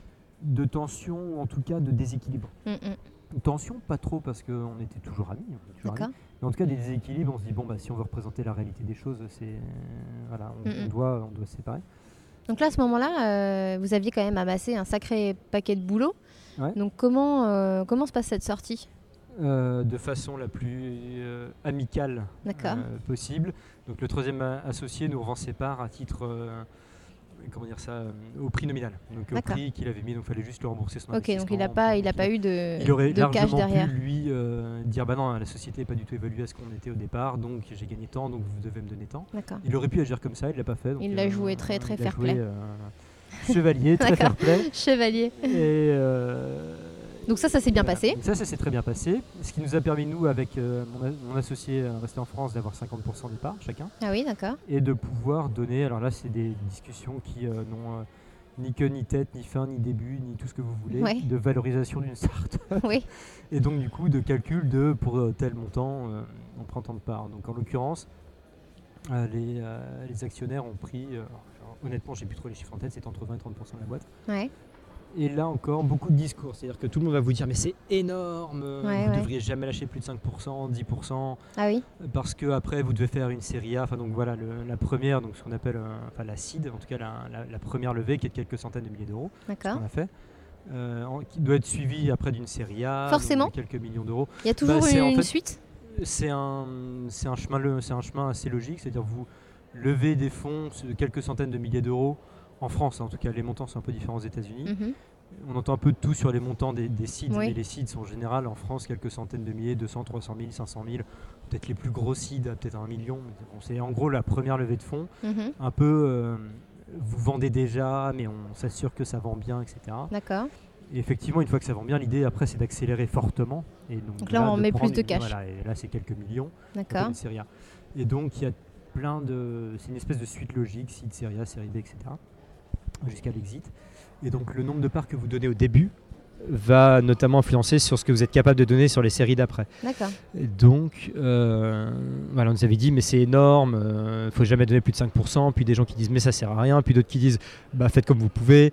Enfin, on entend de tout, De à, tout, ce- à ouais. cette, Mm. à cette, euh, époque-là, euh, enfin ce stade-là d'une boîte, et moi tout ce que je pense, c'est, euh, bah, on fait comme on peut, enfin, on n'a pas le choix. Oui, ouais. Après, si l'investisseur il dit bah, moi je mets 30%, bah, qu'est-ce que tu veux lui dire Bah aussi voilà, bah rien. Euh, sauf, si, sauf si on a d'autres. euh, Ouais, à un moment d'autres, donné, il faut euh, aussi être réaliste. On n'a pas 10 investisseurs qui, top- qui toquent à notre porte. Quoi. Exactement. Donc, euh, nous, ça a été genre, 25%, me semble-t-il. Et euh, on s'était dit, bah, c'est beaucoup, mais euh, si ça nous permet de faire décoller la boîte, bah, allons-y. Et donc, on prend 25%. bah, Il y a des gens qui ont fait pire, des gens qui ont fait moins bien. et, Donc et là, du jour au lendemain, tu, tu vas sur ton compte en banque une centaine de milliers d'euros. Ouais, ouais, ouais, quelques centaines de milliers d'euros. Ça, c'est c'est chouette, ça. Bon, alors là, c'est le moment où il faut s'acheter une bouteille de champagne. C'est le moment chouette. Non, c'est honnêtement un moment assez euphorisant. Bah oui, bien sûr, c'est forcément. normal. Euh, Bon, rapidement, parce il qu'on- faut aller les investir, mais. euh, voilà, bah, on savait déjà très clairement ce qu'on allait faire avec cet argent. Ouais. mais on a tendance aussi à confondre succès de la boîte et succès d'élevé. C'est-à-dire, Ouais, ok, ouais. euh, Ah bah, j'ai réussi ma levée, donc presse, euh, ça y est, ma boîte, est, euh, ma, boîte euh, va réussir. On a réussi. Enfin, c'est un peu ce qu'on se dit dans sa tête. Ah oui, beaucoup. On a réussi et euh, faut, là, c'est c'est vraiment le moment où il faut, faut pas confondre les choses. Réussir Ouais. une levée de fonds, ça veut pas dire réussir sa boîte, en tout Ouais. cas dans la longueur. que derrière, il y a aussi des comptes à rendre et il faut, faut travailler. Il faut vendre pour en venir, Mhm, faut, malgré, la, malgré la levée de fonds, faut vendre. Et, mais en tout cas, sinon, c'est une période quand même. euh, le, le lendemain, enfin le jour où l'argent est sur le compte, effectivement, faut pas se priver d'une euh, d'une belle petite fête. C'est déjà une belle. euh, Oui, exactement. Il faut célébrer les petites victoires, bah, même les grosses victoires à ce moment-là, Ouais, non, c'est un landmark. Enfin, en tout cas, c'est un milestone assez euh, qui était important pour vous. important dans- dans l'histoire d'une startup. ouais. Alors, euh, j'imagine que derrière, vous aviez peut-être des plans d'embaucher avec cet argent ou pas forcément On avait euh, le plan d'embaucher, mais euh, de façon très limitée, parce que quelques centaines de milliers d'euros, euh, ça va très très vite. Ouais. Au coût français, c'est assez Bien sûr, ouais, très important. Donc on s'était dit, si on, si on arrive à continuer sans embaucher, on investira l'argent autre part. D'accord, Et en fait, c'est ce qu'on a fait. Là, on a pesé le poids le contre en se disant, tiens, est-ce qu'on on parle de- des deux designers qui travaillent avec nous tout à l'heure Oui. Est-ce qu'on les internalise? Est-ce que euh, non? C'était un peu le débat en fait. Ouais. Euh, Finalement, qu'est-ce qu'elles elles. apportent au long terme? Il faut aussi voir ça. Euh, Voilà, qu'est-ce qu'elles apportent, qu'est-ce qu'elles veulent aussi, Oui. qu'est-ce que et à l'époque elles cherchaient encore de l'indépendance, donc on s'est dit bon bah finalement Tout le monde est content en euh, freelance. voilà, tout le monde est content et nous ça nous a permis de financer pas mal de com, ça nous a permis de financer autre chose, une deuxième ligne de montre par exemple, donc euh, ouais. hybride, etc. Donc là, vous, vous relancez une fabrication. On relance des fabrications, on lance des modèles. Donc en fait ça nous a permis d'investir dans euh, donc on a augmenté largement nos budgets pour les deux designers. D'accord, Donc elles étaient contentes, elles avaient elles plus de tâches à faire, plus de d'accord. plus de un, un scope plus grand de travail. Ouais, c'est sympa. et des moyens plus importants. Donc c'était c'était bien. Et après, nous voilà, investissement dans de nouvelles lignes, etc. Donc, euh, Alors là, vous lancez donc une nouvelle ligne. Ouais. Et comment ça se passe? Est-ce que ça se vend? Alors la nouvelle ligne, on s'était dit, bah tiens, puisque, euh, puisque la, la première montre, on l'a fait avec une campagne de financement participatif, Oui. on va faire une deuxième campagne euh, pour lancer le. Il n'y a aucun, aucune raison qu'on ne continue pas sur cette lancée, puisque au moins ça nous finance le cash de euh, bah, le cash à avancer pour la fabrication puisque petit détail la fabrication chinoise euh, quand on est une start-up veut dire qu'en général on finance 100%, 100% de la amont, fabrication ouais. avant euh, d'espérer voir la couleur du produit quand même. Sympa. Donc voilà, petite immobilisation de cash euh, non négligeable. Ça, ça peut faire mal. Voilà, donc c'est à prévoir dans les, dans les, en tout cas dans les cash forecasts euh, quand on fait de la prod en Chine. On refait une campagne qui marche très bien. et là, l'idée c'était de se dire on va faire une montre euh, déconnectée. Donc euh, ah d'accord. on va là, garder. changez de- d'idée à ce moment-là. Voilà, on change d'idée puisque nous on était déjà assez déçus. Donc après tout ça, alors on était contents, nos investisseurs étaient contents, on avait euh, un beau réseau de distribution, mais on commençait à sentir que ça se vendait pas. Enfin, le sentiment qu'on avait eu sur- lors de la première, euh, première campagne se confirmait un peu, c'est-à-dire que les ventes étaient quand même toujours pas à la hauteur de ce qu'on attendait. Ça se vendait un peu, mais ça décollait pas ça prenait pas, ça vendait pas assez, donc on- ça commençait à nous stresser un peu. Et avec mon associé, on se dit tiens, euh, on, on peut compléter notre offre avec, euh, en, en restant dans le même univers, avec euh, une montre déconnectée. Puisqu'à l'époque, on s'était dit tiens, pourquoi ça se vend, pourquoi ça se vend pas assez? Pourquoi on n'arrive pas à vraiment vendre beaucoup? Et une des premières réponses c'était bah les, les gens le connecté, ça les intéresse pas trop.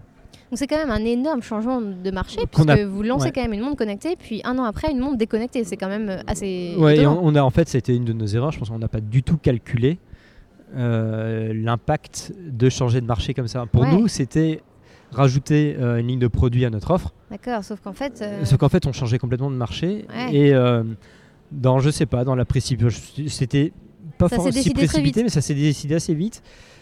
Et on Et c'est vos dit, investisseurs euh, qui vous avaient mis cette idée-là, Non, ou- on leur a proposé parce que c'est nous qui avions eu l'idée.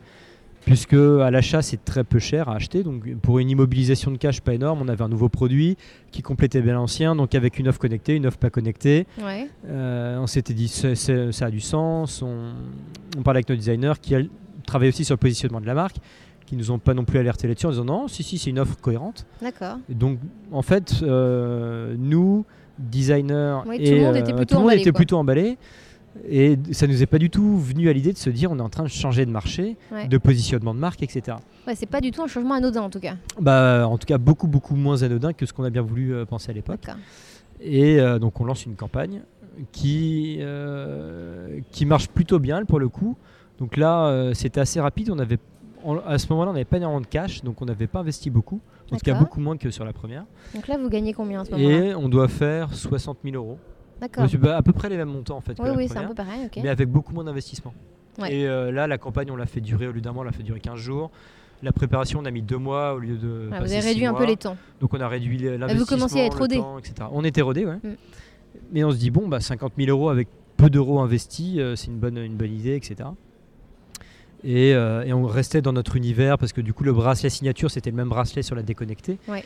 Donc, euh, voilà, enfin, c'était, euh, tout ça était quand même assez cohérent en termes de design et d'univers. Mhm. Euh, Donc vous vendez pour 60 000 donc on euros. vend pour 60 000 euros, rebelote, on va en Chine, on trouve un autre Bien fabricant, lui, chinois complètement, lui, celui-là. Ça se passe très bien, zéro problème de qualité. Mhm. On les vend, les gens sont contents. Là, on a eu un problème de, euh, mais qu'on a vite réglé, de, euh, de bracelet. rien- Toujours, toujours ces bracelets. Toujours ces bracelets, mais au final, qui aurait été le point faible de notre montre de, De- de- depuis du le début, début à la fin. Ce qui Ouais. est marrant, c'est que les points faibles sont pas forcément ceux qu'on envisage au début. Ouais, ouais. Euh, mais on avait un système, alors bien qu'il soit très euh, signature. Oui, c'était euh, très très épuré, très voilà, sobre, très beau. il n'était pas du tout fonctionnel. Mm. Et ça, je pense qu'aujourd'hui, si c'était à refaire, je referais un bracelet euh, Classique. standard. Ouais. C'est pas un- l'élément différenciant n'était pas suffisant, euh, Mm. suffisamment pratique. Enfin, Je comprends. ça, ça nous a vraiment, je pense, flingué beaucoup de choses euh, dans notre business, ce bracelet. Parce que pas assez fonctionnel, pas assez, euh, pas assez pratique, etc. Difficile de l'attacher Voilà, soi-même. difficile de l'attacher, les gens la portent pas. Ouais. Le- la montre qui se dessert et qui tombe. Ouais. Enfin, ouais, une montre qui ça, se porte pas, c'est un vrai problème. Donc ça fait rigoler quand je dis ça, mais euh, effectivement, C'est un problème. Donc c'est très beau, mais c'est pas du tout pratique. Et au final, euh, peut-être se lancer par quelque chose d'abord qui fonctionne, et après on l'améliore, quoi. Au lieu de viser tout de suite la lune. Donc voilà. Donc, à partir de quel moment tu sens que ça va être la fin de Shaman? Ou est-ce qu'il y a encore eu des étapes Euh, avant Il y a encore eu des étapes. Il y a eu la, je pense le produit qu'on aurait dû sortir depuis le début, on l'a sorti en dernier, donc la troisième montre qu'on a sortie, qui était l'alliage entre celle qui était déconnectée et la connectée, donc une montre Hybride. voilà. Ouais. Et je pense que celle-là a eu du succès. Enfin, euh, c'est celle qui a eu le plus de succès finalement, parce qu'on a fini la campagne à 75 000 euros, je crois, quelque chose comme ça. Euh, mais euh, et donc on a pu sur cette montre-là combattre tous les, les, av- enfin, les inconvénients de la première montre. Ouais. Elle était très fine. On avait euh, épuré les, euh, les caractéristiques de la montre, ses, euh, ses, fonctionnalités. On avait vraiment, je pense, un, un bel objet. En revanche, là, on n'avait plus beaucoup de cash dans la boîte. Et Ah on oui. s'était dit, allez, c'est notre dernière, euh, Dernière chance, dernière levée de fonds. dernière, ouais, ou dernier produit contente, etc. Ouais. Et là, on a su que c'était la fin. C'est quand, là, on a eu un problème de sous-traitance en Chine. Ah. D'un fabricant qui nous a dit qu'au final, il ne pouvait pas euh, respecter notre cahier des charges. Et donc, il nous proposait euh, la montre, mais avec euh, quelque chose qui ne nous allait pas du tout. Donc, la montre était hyper épaisse. Enfin. Alors que jusqu'ici, il se débrouillait très bien? bah oui, jusqu'ici il se débrouillait très bien, mais là ça a été gros plantage. Et, Ah ouais. et donc, Donc, nous on n'a pas dur. été capable de livrer les choses en temps, en heure ou pas du tout.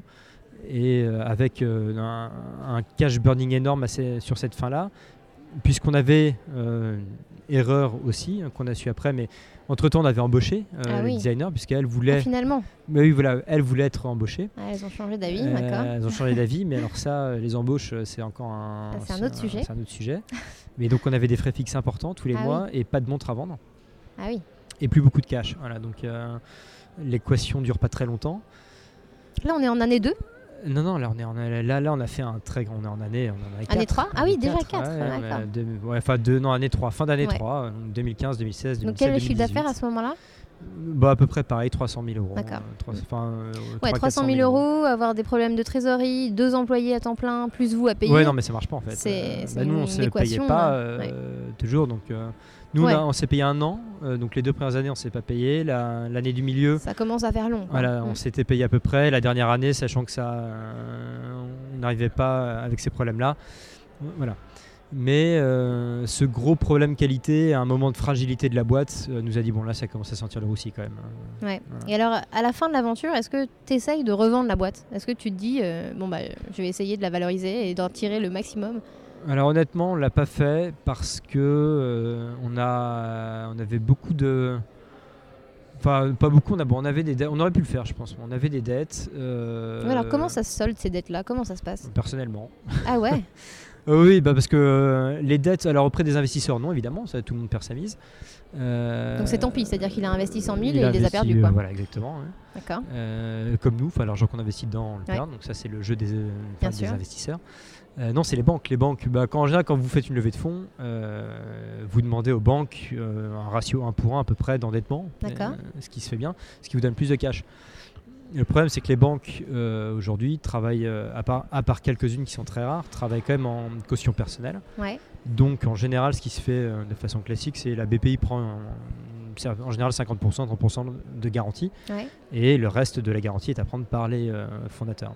D'accord. Donc en général, des prêts vont de 50 à 100 000 euros. près, Ouais. voilà. Et donc quand vous vous retrouvez avec des prêts à 50 ou euh, 50 000 euros, etc., vous êtes caution personnelle, bah, à la fin, il faut, bah, faut les rembourser personnellement. D'accord. Donc pas de- là, euh, tu rembourses actuellement ou tu as tout remboursé Ah en bah cash non, non, là on rembourse. Donc, Ah, d'accord. Ah ouais, donc tu euh, payes, ça euh, va prendre quelques années, mais Ouais. après c'est le, c'est le choix. Je pense que pour revenir à ta question, est-ce qu'on aurait pu valoriser la boîte Ouais. Une boîte qui perd beaucoup d'argent, Oui, hein. avec des dettes, sur un marché qui n'est pas porteur. Et pourquoi pas porteur alors que l'Apple Watch réussit euh, Il y a quand Ouais, même. je pense que le- Apple est, Apple est, enfin c'est, très difficile de, on peut pas appliquer le modèle d'Apple sur le marché de la montre connectée, c'est-à-dire que quoi qu'il fasse, Apple, je pense, Ouais, pourrait vendre de, toute- de réussissent. toute façon. non, mais c'est-à-dire qu'il ferait, je sais pas, des casques de moto, des trucs, j'en sais rien, parce que j'en ai un sous les yeux, c'est pour ça que je dis ça, mais euh, connectés, ils les vendraient, etc. Donc ils ont de toute façon une fanbase qui est Ouais. suffisamment engagée et forte pour euh, vendre euh, ce qu'ils veulent. Bien sûr. Ils ont le meilleur produit du marché, honnêtement. Leur Apple Watch, qu'on le veuille ou non, c'est la meilleure. Bien sûr. Donc un produit très bon et des investissements énormes. Et malgré, malgré cela, pour eux, c'est pas non plus un succès. C'est-à-dire Oui, c'est vrai. L'Apple Watch, elle n'a pas cartonné comme elle aurait dû. Pas, pas du tout comme elle l'aurait dû et pas du tout euh, comme ça devrait par rapport à leurs investissements. Donc eux non plus sont pas du tout euh, Mm, mm. euh, ravis de leur situation. Ah, enfin, il faut pas non plus oublier, et ça c'est pour la petite anecdote, qu'ils sont passés premiers vendeurs de montres au monde. Donc avec plusieurs millions, Wow. 15 millions d'unités par an. Donc voilà, c'est un succès Apple, mais ils voulaient vendre plus. Donc par rapport à leurs investissements. Donc même pour eux, c'est pas bon, c'est pas tout rose. Euh, non, le marché, euh, pour euh, trois mots sur le marché de la montre connectée, aujourd'hui, quand on regarde les gens autour de nous, il y a très très peu, en vrai, Ouais, de gens qui portent des montres connectées. Ouais. Principalement parce que ça sert quand même pas à grand chose. c'est sûr. non, mais on va, on va pas se mentir. Nous, on était partis en se disant l'usage se trouvera. Mais exactement comme doit par moment se dire un entrepreneur, c'est-à-dire j'ai pas toutes les réponses, mais euh, Oui. elles se trouveront. Est-ce que la tablette, est-ce que l'iPad avait. euh, Ça on savait à sa quoi place, ça. quoi. Voilà, Ouais. ça trouvera sa place. Il y aura une killer app qui va sortir dessus. C'est bien, sauf que sur l'Apple Watch, enfin sur la, sur la montre connectée, il n'y a jamais eu de killer app qui est sorti. L'usage n'a jamais été euh, vraiment intéressant, à part des usages techniques ou très sportifs, très précis. Oui. Mais euh, pour le coup, les marques existaient déjà, donc du ça. Garmin, du, euh, voilà, Ouais. des choses très techniques qui. Donc ça valait pas le coup de se lancer là-dessus. bah non, là le secteur était déjà pris. Et voilà. Et malgré tout, le fait de recharger sa montre tous les jours, honnêtement, c'est assez rédhibitoire. Donc. Voilà. Donc pour euh, ven- revendre une boîte sur un marché comme ça, euh, avec des dettes et, euh, et pas de croissance. On s'est dit Ouais. bon, on préfère Étouffer l'affaire. étouffer, je sais pas, ou en tout cas se, passer rapidement à autre chose. Quoi. Ouais. Et plutôt que d'essayer de se faire des plans sur la comète, se dire ben, voilà, il y a- on a un certain, un certain, certains prêts à rembourser par personne, on le fait, mais au moins on tourne la page. Donc, euh, c'est une période un peu douloureuse quand même quand on, on ferme une société. Donc, euh, Ouais, ouais, c'est sûr. Avec tes voilà. associés, ça s'est passé comment, euh, cette fermeture de société? Bah, Très bien, donc le troisième qui était plus associé à l'époque a énormément suivi forcément. Oui, j'imagine. Un côté amical, etc. Et avec l'associé, mon associé qui restait, bah, je crois qu'on est, on a commencé amis, on a fini euh, encore plus qu'amis. Quoi. Enfin, ouais. passer à travers tout ça à deux, Vous c'était vivez des moments très forts aussi. Oui, puis des moments de doute en train de, de remise en cause réelle de, de capacité personnelle. Se, Ouais. se dire, mais euh, si j'ai planté ma boîte, le seul, seule personne à qui je peux, je peux en prendre, c'est moi euh, Mm. et toi. enfin voilà, enfin mon associé. Et donc des remises en cause personnelles. Et vivre ça avec un, bah, un associé, c'est euh, c'est assez fort quand même. Et puis c'est important, je pense, de pouvoir le partager aussi, parce que vivre ça tout seul, à mon avis, euh, ça doit pas ouais, être très c'est dur. Bah, c'est dur. Honnêtement, je pense que c'est super dur tout seul. Déjà à deux, c'est pas simple. Mm, mm. Mais voilà, donc, euh, donc nous avec mon associé aujourd'hui, on est encore plus, euh, sais- Plus amis qu'avant. Encore plus amis qu'avant. ouais. Alors, un dernier euh, petit focus sur toi. Euh, Alors, déjà, qu'est-ce que tu fais maintenant? Alors, Quel est l'après? L'après, bah, j'ai passé, j'ai passé quoi, 8 mois, 6 mois à écrire un album déjà, parce que je fais beaucoup, beaucoup de musique. Ah, d'accord. Très étonnant. voilà. Et j'avais besoin, de, avant de bouger sur une autre destination intellectuelle, d'évacuer l'échec. Et l'échec, c'est quelque chose. J'ai jamais aimé l'approche qu'on a de l'échec en France, des deux côtés, c'est-à-dire soit on le diabolise, Ouais. ce qui était euh, ce qui s'est passé depuis des- beaucoup beaucoup d'années, soit on le glorifie. C'est-à-dire, euh, mais il faut absolument se planter pour. euh, mais je trouve qu'il n'y a pas de regard objectif sur l'échec en France. C'est-à-dire, bah euh, non, en fait, c'est pas drôle. J'ai même eu des choses. hein, les gens disaient, c'est mieux de réussir que non, c'est mieux de se planter que de réussir. Voilà, Faut pour pas glorifier. déconner non plus. Mais non, il faut pas déconner. Enfin, il faut le regarder de façon objective. Un échec, c'est un échec et il y a plein de choses à en tirer. Bien sûr. Mais c'est douloureux à vivre, c'est pas drôle et euh, tout le monde préfère réussir, ça c'est sûr. Ouais. Et moi j'avais besoin euh, de digérer cet échec-là et euh, la façon dont moi j'ai depuis toujours de voilà, mon autre mon euh, Mr Hyde euh, à part l'entrepreneuriat, c'est la musique et donc là j'ai pris six mois pour écrire tout un album autour de l'échec, Ah oui qui était ma façon de- Et d'exorciser tu joues tout quoi ça. comme musique Musique électronique. D'accord, ok. Et t'as un groupe Voilà, non, non, c'est de la musique électronique. euh, sur l'ordinateur Ouais, acoustique et sur l'ordinateur. Donc aujourd'hui on n'a pas trop besoin de. Et donc t'as fait un album que t'as mis en ligne enfin, voilà, bah, qui en ligne. très- le vinyle sort dans un mois, là. Donc, Ok. euh, c'est un... tout ça sort en vinyle. euh, Mais voilà, vraiment Génial. sur euh, l'exploration de tous les sentiments ou les ressentis que j'ai eus à travers cet échec.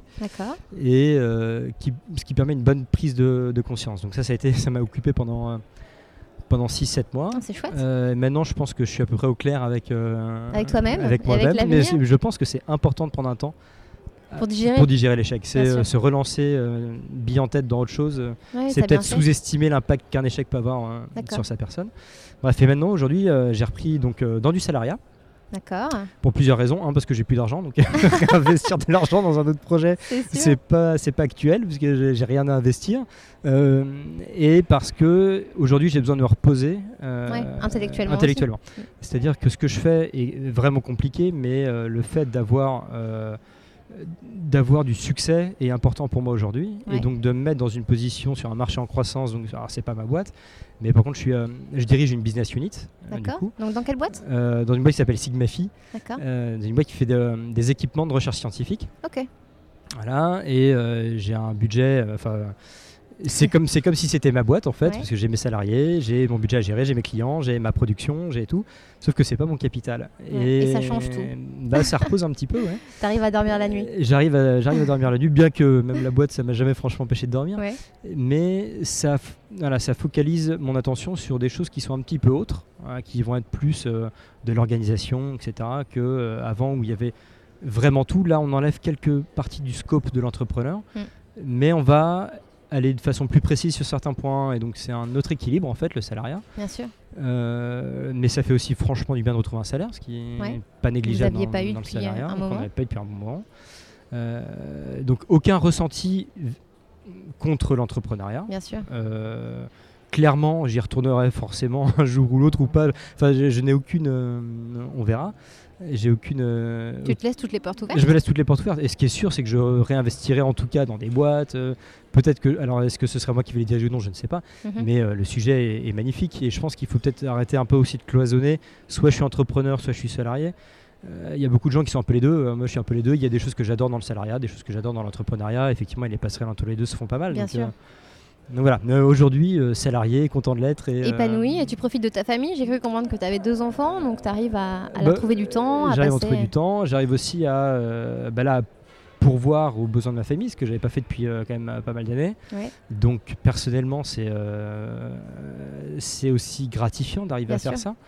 et non, non, un équilibre, un équilibre qu'on avait perdu sur la dernière année, parce que honnêtement, l'année où l'année où on se rend compte que les choses vont mal, il faut ça, c'est très fatigant en fait, parce qu'on essaye de sauver, se dire comment on passe dans un mode ma boîte va exploser, ma boîte grandit, à un mode euh, j'essaie de sauver les meubles. Ça dure un an et c'est dur à porter, c'est fatigant. Et donc là, non, non, heureux de, de se calmer un petit peu. Ta famille t'a euh, soutenu aussi là-dedans? de, A à Z, ouais. ouais. ma, femme toujours depuis le début. Et, et euh, bah, mes amis, enfin à peu près tout le monde. Quoi. dubitatif peut-être sur le, sur le produit de la montre connectée, mais en tout cas personnellement toujours. Hein. Donc, on est une famille d'entrepreneurs, donc ça, voilà. Super, alors euh, on va terminer euh, par une petite question. Euh, déjà pour te contacter, si on souhaite te contacter, pour en savoir plus bah, sur ton album par exemple, ou pour avoir des conseils d'entrepreneurs, où est-ce qu'on peut te trouver? Bah, J'ai mon LinkedIn, Arnaud Lancelot. Très bien, Arnaud Lancelot. Sinon, j'ai quoi J'ai, bah, c'est à peu près tout ce que j'ai de. Oui, un Instagram éventuellement? Bah, j'ai plus en fait. je me suis sorti des réseaux sociaux. D'accord pour plusieurs raisons, mais j'ai gardé LinkedIn puisque c'est quand même enfin, professionnellement pratique. Donc, euh, non, non, mais la meilleure façon, c'est LinkedIn, vous me trouvez, envoyez un message. Et un dernier message que tu aimerais faire passer, un sujet qu'on n'aurait pas abordé, ou un conseil, ou quelque chose euh, voilà, qui te tient à cœur? Quelque chose qui me tient à cœur. Euh, bah, c'est magnifique de, de croire en ses chances, en tout cas, et de se lancer, d'avoir, d'oser, et d'oser, se lancer dans des aventures malgré la difficulté de l'échec quand il arrive, alors il y a des gens qui ne connaissent pas l'échec, j'y crois pas trop, il y, en a qui connaissent moins que d'autres, malgré la difficulté de l'échec, je pense que c'est pire de, rester dans son coin et de se dire ah si j'avais si j'avais essayé, si j'avais, si j'avais, ça c'est quelque chose qui ronge. Euh, et qui rend aigri quoi. Donc euh, si on a les moyens, bah, il faut croire en ses chances, faut y aller et et, euh, bah, advienne que pourra. Mais en tout cas, c'est une entreprise, euh, enfin, c'est une entreprise, c'est une aventure magnifique et, euh, et vive l'entrepreneuriat en tout cas pour ce sujet-là, c'est génial. Et eh bien, génial. Merci beaucoup Arnaud pour cette ah, belle conversation et bonne chance pour la suite. Merci, au revoir. Hello à nouveau. Nous espérons que l'épisode vous a plu et que vous aurez appris quelque chose de nouveau. Je rappelle que tous les épisodes sont disponibles sur les plateformes habituelles SoundCloud ou iTunes et si vous suivez nos aventures et aimez tout notre travail, n'hésitez pas à venir nous le dire en commentaire sur Instagram at mycvfactory.com ou sur LinkedIn sur nos propres profils. Vous pouvez aussi nous ajouter des étoiles sur iTunes, cela aidera vraiment à faire connaître le podcast et le livre par la même occasion, que vous pouvez d'ailleurs vous procurer sur Amazon, la FNAC et bien d'autres enseignes encore. Je vous souhaite une super belle journée et vous attends la semaine prochaine pour un nouvel épisode riche d'apprentissage et d'enseignement. À très vite